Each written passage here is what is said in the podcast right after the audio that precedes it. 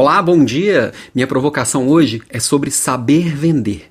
Pois é, todo empreendedor precisa saber vender, todo gestor precisa saber vender, todo líder precisa saber vender, toda pessoa precisa saber vender. A boa notícia é que todo mundo já sabe. Você lá quando nasceu e que chorou a primeira vez, você estava vendendo, vendendo uma ideia, vendendo que precisava de algo, e isso a gente faz ao longo da vida. Porém, poucas pessoas é, têm ciência disso, têm consciência disso e conseguem se desenvolver nessa arte. Porque é uma coisa que todo mundo sabe, mas muitas pessoas negam, porque tem na mente aquela, aquela imagem do vendedor chato.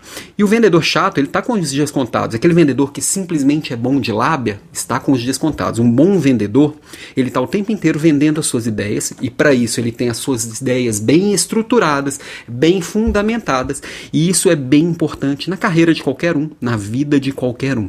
Quem não quer ter suas ideias bem compreendidas pelo outro, né?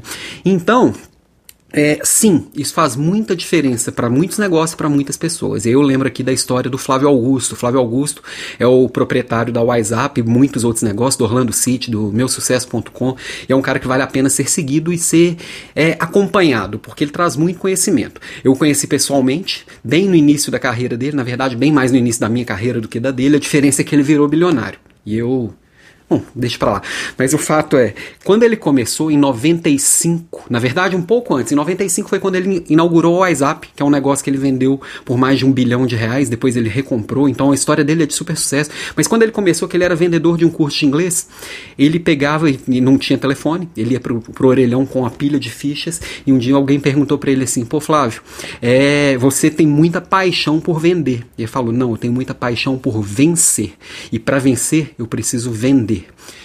Ele depois abriu a escola dele com dinheiro do cheque especial, é, acreditando nele mesmo. Abriu uma escola de inglês sem saber falar inglês. Ele simplesmente sabia onde é que ele queria chegar. E essa é a minha provocação de hoje. Você sabe onde você quer chegar? Você sabe o quanto você sabe vender e você sabe como se desenvolver nessa arte?